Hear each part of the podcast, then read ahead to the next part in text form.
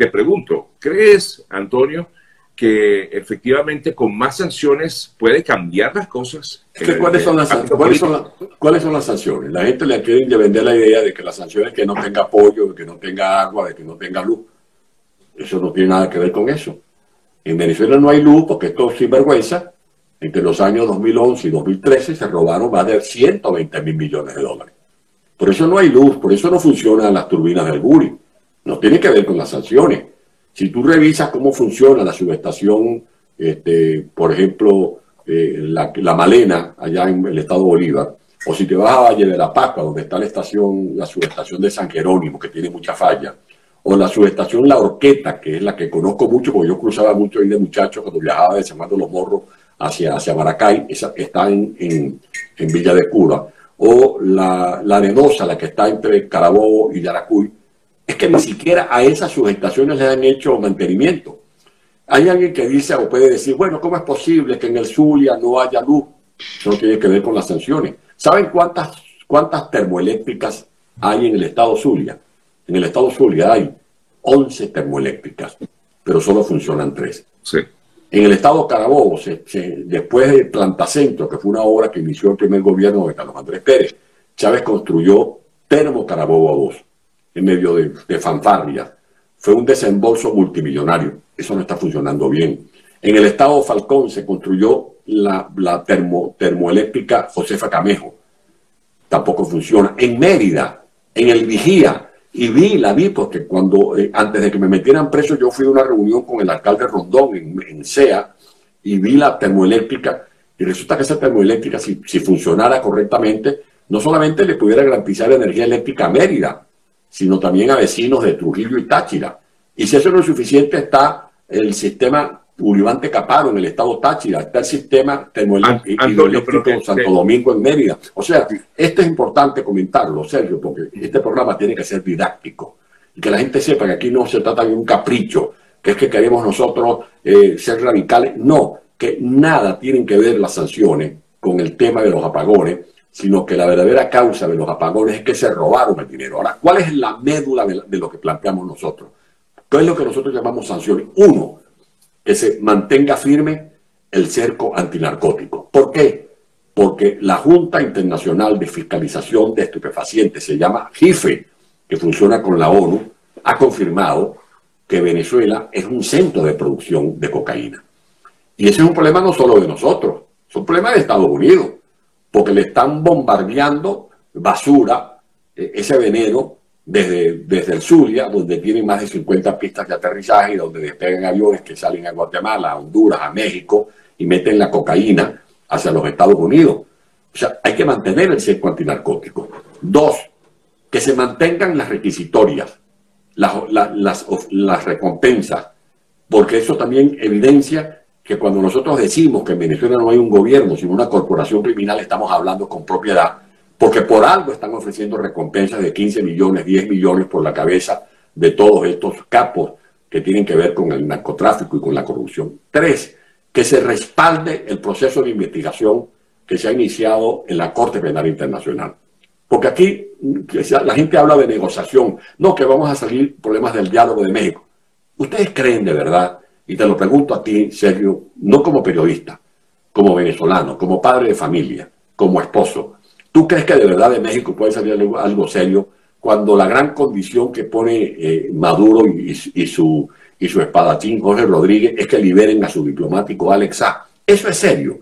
Eso puede dar pie a creer que de verdad eh, podemos esperar una solución satisfactoria de eso que llaman diálogo de México. Esa es otra gran estafa no digan tampoco, no permitamos los venezolanos que nos digan que que somos radicales, que no queremos dialogar. Si algún pueblo ha dado demostraciones de civilidad, de, talante pacifista y de querer buscar eh, un arbitrio por la vía del diálogo es el venezolano los diálogos de Carter, los diálogos de Gaviria, los diálogos de la OEA, los diálogos de República Dominicana, los diálogos de Barbados, los diálogos de México. ¿Hasta cuándo tanta, tanta mamadera de gallo? Me perdonan la expresión coloquial.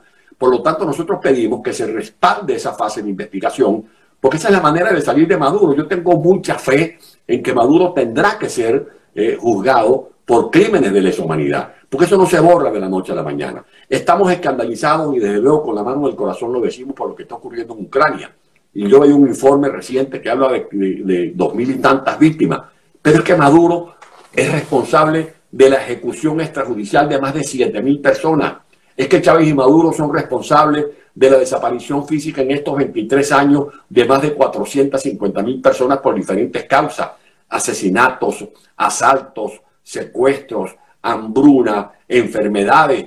Esos son crímenes de lesa humanidad. Porque esos niños que murieron por hambre han podido estar hoy viviendo tranquilos, con esperanza, jugando, eh, divirtiéndose, si no se hubiesen robado el dinero de los alimentos y de los servicios de salud eso es lo que tenemos que decirle a, los venezolanos y por eso la lucha nuestra es que se mantengan estas medidas y que la oposición que lucha en Venezuela logre reencontrarse para poder establecer un núcleo de conducción política libre de infiltrados. Porque el tema nuestro, y lo repito, aunque pise callo, es que fue penetrada la conducción opositora. Y los operadores financieros muerden de los dos lados. Hay operadores financieros que se creen que son también jefes políticos porque controlan a factores que están con Maduro y controlan a factores que se hacen llamar de oposición simplemente porque usan el dinero maravilloso para apalancar campañas que no permiten que los venezolanos podamos tomar decisiones de verdad libres de todo tipo de apremio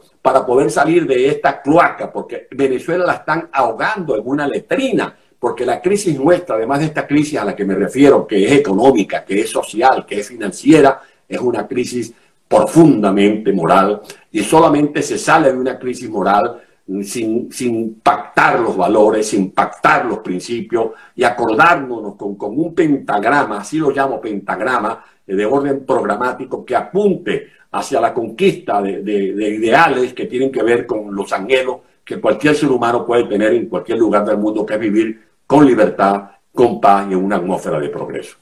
Recrudeciendo las sanciones, ¿mejorarían las cosas en Venezuela? Es que para mí las sanciones no son sino estas medidas a las cuales hay referencia y están al final de esta comunicación que estamos enviando al presidente de los Estados Unidos. Eh, nosotros no estamos diciendo de que sancionen a los venezolanos, nosotros estamos diciendo que si se mantengan las sanciones contra estos personajes que son responsables de robo, ¿O es mentira que se han robado más de 2 billones de dólares? ¿Y por qué están siendo juzgados en Estados Unidos personajes acusados de, dar comisiones de más de mil millones de dólares? ¿Por qué han confiscado inmuebles, yates, mansiones, eh, eh, depósitos de 4 mil, 3 mil, 5 mil millones de dólares? ¿De quién es ese dinero? Entonces, por favor, nosotros aquí, aquí lo que no puede haber es complicidad. y así como no puede haber complicidad, no puede haber impunidad. Lo que tiene que haber es la luz resplandeciente de la justicia, no con ánimos de venganza, sino para establecer una serie de ejemplos, no solo para los venezolanos, sino para el mundo entero. No es posible que haya gobernantes que roben, que asalten, que anden por allí con su cara muy limpia, como haciendo el papel de yo no fui, cuando tienen un pueblo escalmado, como es el pueblo de Venezuela. Esa gente que huye. Ahí me corresponde ir mañana a dar una conferencia en la Universidad de Granada precisamente explicar el drama de Venezuela y explicar qué es lo que está pasando con lo que llaman algunos la diáspora. A mí me gusta, como dice el gobernador Salarroma, llamarlo los desterrados, esa gente que sufre, que no tiene eh, eh, no tiene estatus migratorio, que no tiene eh, licencia de conducir, que no tiene permiso de trabajo, que no tiene cobertura escolar para sus hijos, que no le han validado el título de médico, de ingeniero o de odontólogo. Hay que ver lo que están sufriendo los venezolanos que están en este despierto. Una última consulta, ya para concluir, justamente, eh, Antonio. Eh, ¿qué, crees tú que pudiera ser en todo caso, cuál crees tú que pudiera ser en todo caso la posición que tenga el gobierno de Estados Unidos al recibir estas dos comunicaciones? Una donde le piden flexibilización y otra donde le exigen más sanciones. Pues yo creo que la, primera reflexión es que eh, ningún paso puede ser a ciegas ni gratis.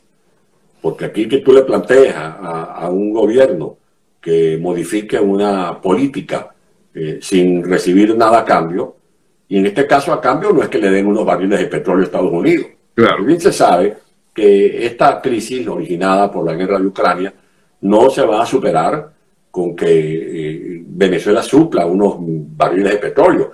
Estados Unidos con reactivar el fracking puede llegar a, a producir hasta finales de este año 700 mil barriles de petróleo. y si reactivan el proyecto del oleoducto de, de, Canadá hacia el Golfo de México, tendrían más que suficiente eh, también crudo para eh, estabilizar la situación política. La situación de Venezuela es salir de la dictadura. Salir de la dictadura. ¿Y por qué le interesa a Estados Unidos? Por lo que acabo de decir.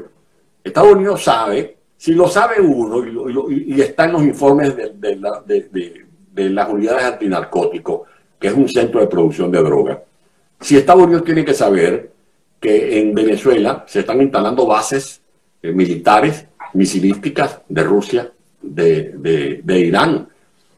Y, como lo he comentado, ¿por qué? Porque la ubicación geográfica de Venezuela es estratégica. Claro. No es lo mismo lanzar un cohete de Teherán, Estados Unidos, que lanzarlo desde La Guaira o lanzarlo desde Cabo Román. Venezuela es un centro donde opera el terrorismo internacional. Y eso lo saben los organismos de inteligencia. Cómo está Hezbollah, cómo está Al Qaeda, qué es lo que están sacando del arco minero. Y tú ves estos, a estos tránfugas y a estos farsantes que ahora le cambian el escudo de Caracas y, colocan un aborigen para hacerle homenaje igual que el puro. Y, mientras están matando a los pemones, mientras están matando a los guaraos, mientras están destrozando al Amazonas, o sea, hay que ser bien cínico para especular con la tradición venezolana, con nuestra genia, cuando bien se sabe que si algún régimen eh, ha maltratado a, nuestra etnia, es precisamente este régimen de Chávez y, de Maduro. Gracias, eh, Antonio, una vez más por eh, permitirme conversar contigo y conocer, bueno, tu, punto de vista como uno de los firmantes de esta carta que, repito, ha sido llevada hasta la administración de Joe Biden. Un fuerte abrazo, Antonio. Y gracias, gracias, Sergio. Un abrazo para ti y para toda la audiencia. Hasta luego.